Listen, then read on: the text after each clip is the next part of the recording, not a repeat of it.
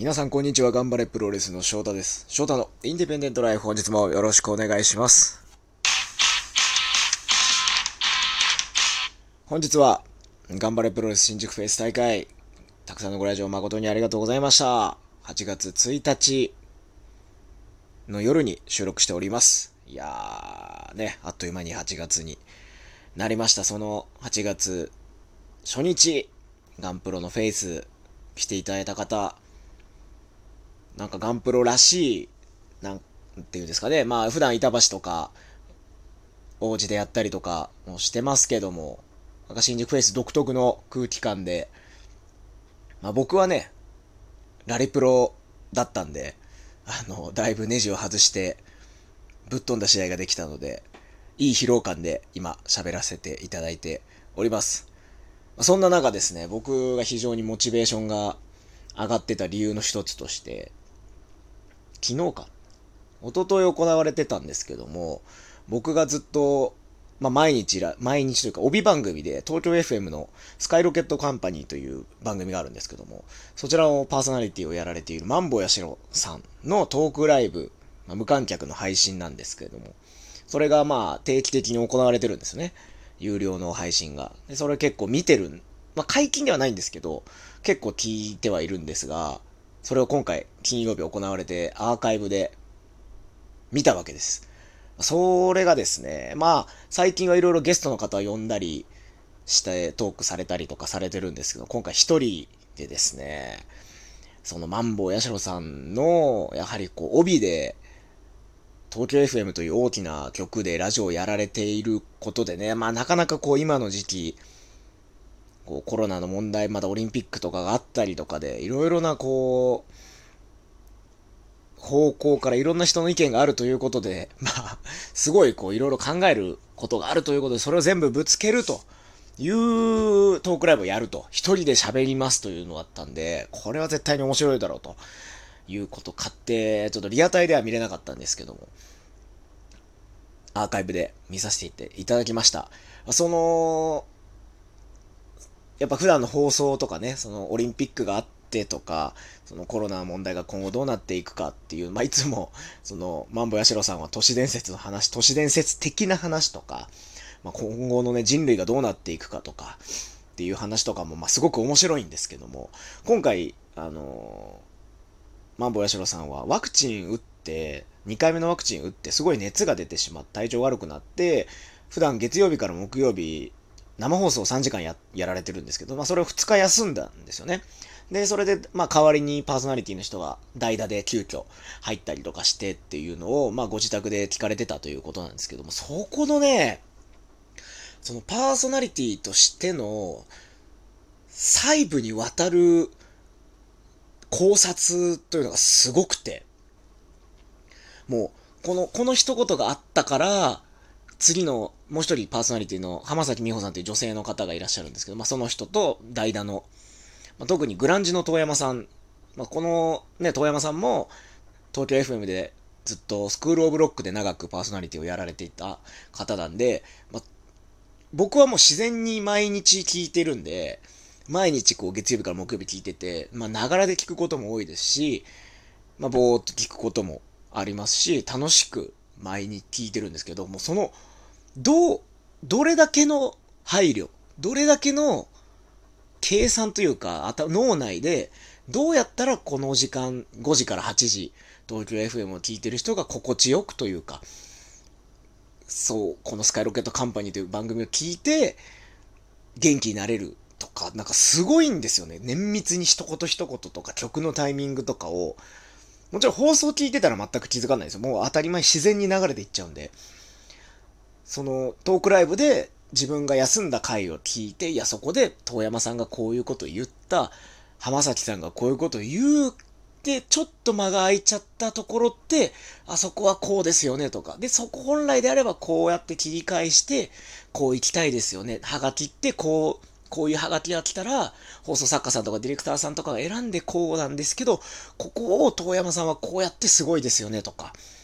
すごい、もう綿密な、組み立てというか、それがこう打ち合わせされてるものではなくて、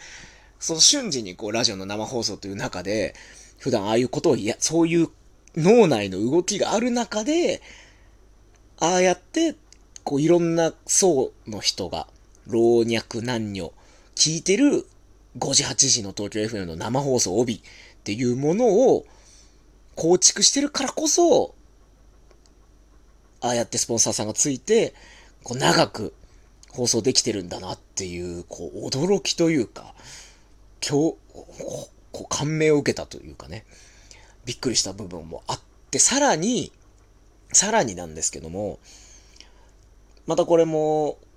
毎週のよ、ほぼ毎週、あの、タイムフリーで聞くんですけど、TBS ラジオのバナナマンのバナナムーンゴールドというバナナマンのお二人がやってる深夜の番組。これも長いですけど、それもバナナマンの設楽さんと日村さん、二人ともワクチンの2回目で、これも高熱が出て、まあ、ちょっと収録、あえっと、生放送いけないと。いうことで、急遽、放送作家の方が、まあ、いつもバナナマンさんとね、ずっとやってる大倉さんっていう放送作家の方と、東京03の飯塚さんを急遽ゲストで呼んで、二人で生放送をやってたんですけども、それも、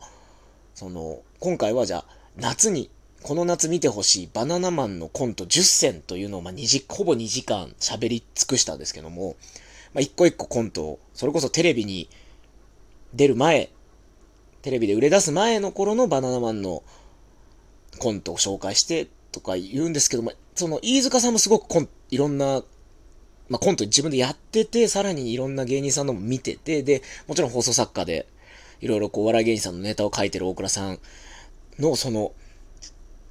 このコントはこうでこうでとか、ここがすごいんですよとか、その構築がこうなっていてとか、その設定がこうで、で、オチに向かってこういう風になっていくんでとかいうのがですね、すごくトークが熱くて、熱量があって、で、それだけ打ち込んでる人人がやってる、まあお二人もね、結局コント作ってる側でもあるんで、それだけ打ち込んでる人たちが作るコントだから面白いんだなっていうのをすごくこう、この TBS ラジオもそうですし、その、まあ、吉田さんのトークライブもそうなんですけど、もう熱量と、その、なんていうんですかね、追求しているからこそ、ちゃんと生活できる、もう生活できるというレベル以上の収益、収入を得ることができてるっていうのが事実だと思うんですよね。ってなった時に、僕はどうなんだと。プロレスをそこまで追求しているのかっていうのをすごく思ったんですよ。まあもちろん、そのじゃあ、コントとかラジオの番組のように、いや、そのプロレスのことをレスラーとじゃあそこまで語るものを皆さんに見せるっていうことではないんですけど、語っている部分を語って伝えるっていうのはちょっと違うなとは思うんですけど、じゃそこまで僕は自分自身の脳内でもそうですし、まあ、仲間たちと、本当にあそこまで熱くこう、ディティールまでプロレスを追求しているのかということをすごく思ってですね、いや、もっとこう突き詰めなきゃいけないなと。いうことを実感しました。突き詰めて突き詰めて、本当にもう重箱の隅をつつくようにディティールを追い求めて、あの、やっぱね、お金を払って見に来てくれてるお客さん、まあ、団体を応援しようとして、ね、団体にスポンサーさんがついたりとかした時に、やっぱりここれだけ応援して、で、そうやって応援して、いいものを出してるからこそ広告を出す意味があるとか、商品を提供する意味があるって思ってもらえるためには、そこまでも追求して追求して、こう、ブラッシュアップしたものを出さなきゃ、もう今ね、その、ソーシャルディスタンスの問題もあって、プロレスチケットって決してもう安くないですから、そのお客さんのために、やっぱそこまでやんなきゃダメだなということをですね、あの、すごく、自分の中でこう痛感しましたね。本当にもう比べたら、本当しょうもないラジオになってますけども、いや、なんか本当に、ね、あの、追い求めていきましょうと。そこまでこだわっていって、ようやく足を運んでもらえる、見てもらえるものになるんだな、ということを改めて、この二つのラジオから感じることができました。なんでね、えー、やっていきましょう。はい。ゆるい決意表明ですけども、私の心の中ではしっかりとガッと、頭のね、帯、鉢巻きをギュッと締め直したような感覚になっておりますので、引き続き、まだまだ暑い日が続きますが、ガンプロの大会も8月あるし、後楽園ハンホール大会9月にもありますので、ぜひぜひ皆さん、会場に足を運んでいただきたいなと、いただけるようなレスラーになっていきたいなと思っております。えー、翔太のインディペンデントライフでは、リスナーの皆さんにオリジ、オリジナルステッカーを差し上げております。こちら、希望、ご希望の方は質問を送る、もしくはギフトを送るの欄から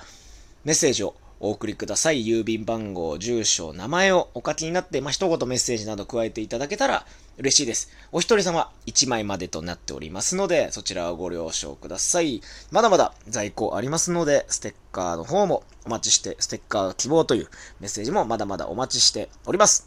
それでは、今日も最後までお聴きいただきましてありがとうございました。また次回の配信でお会いしましょう。ごきげんよう。さようなら。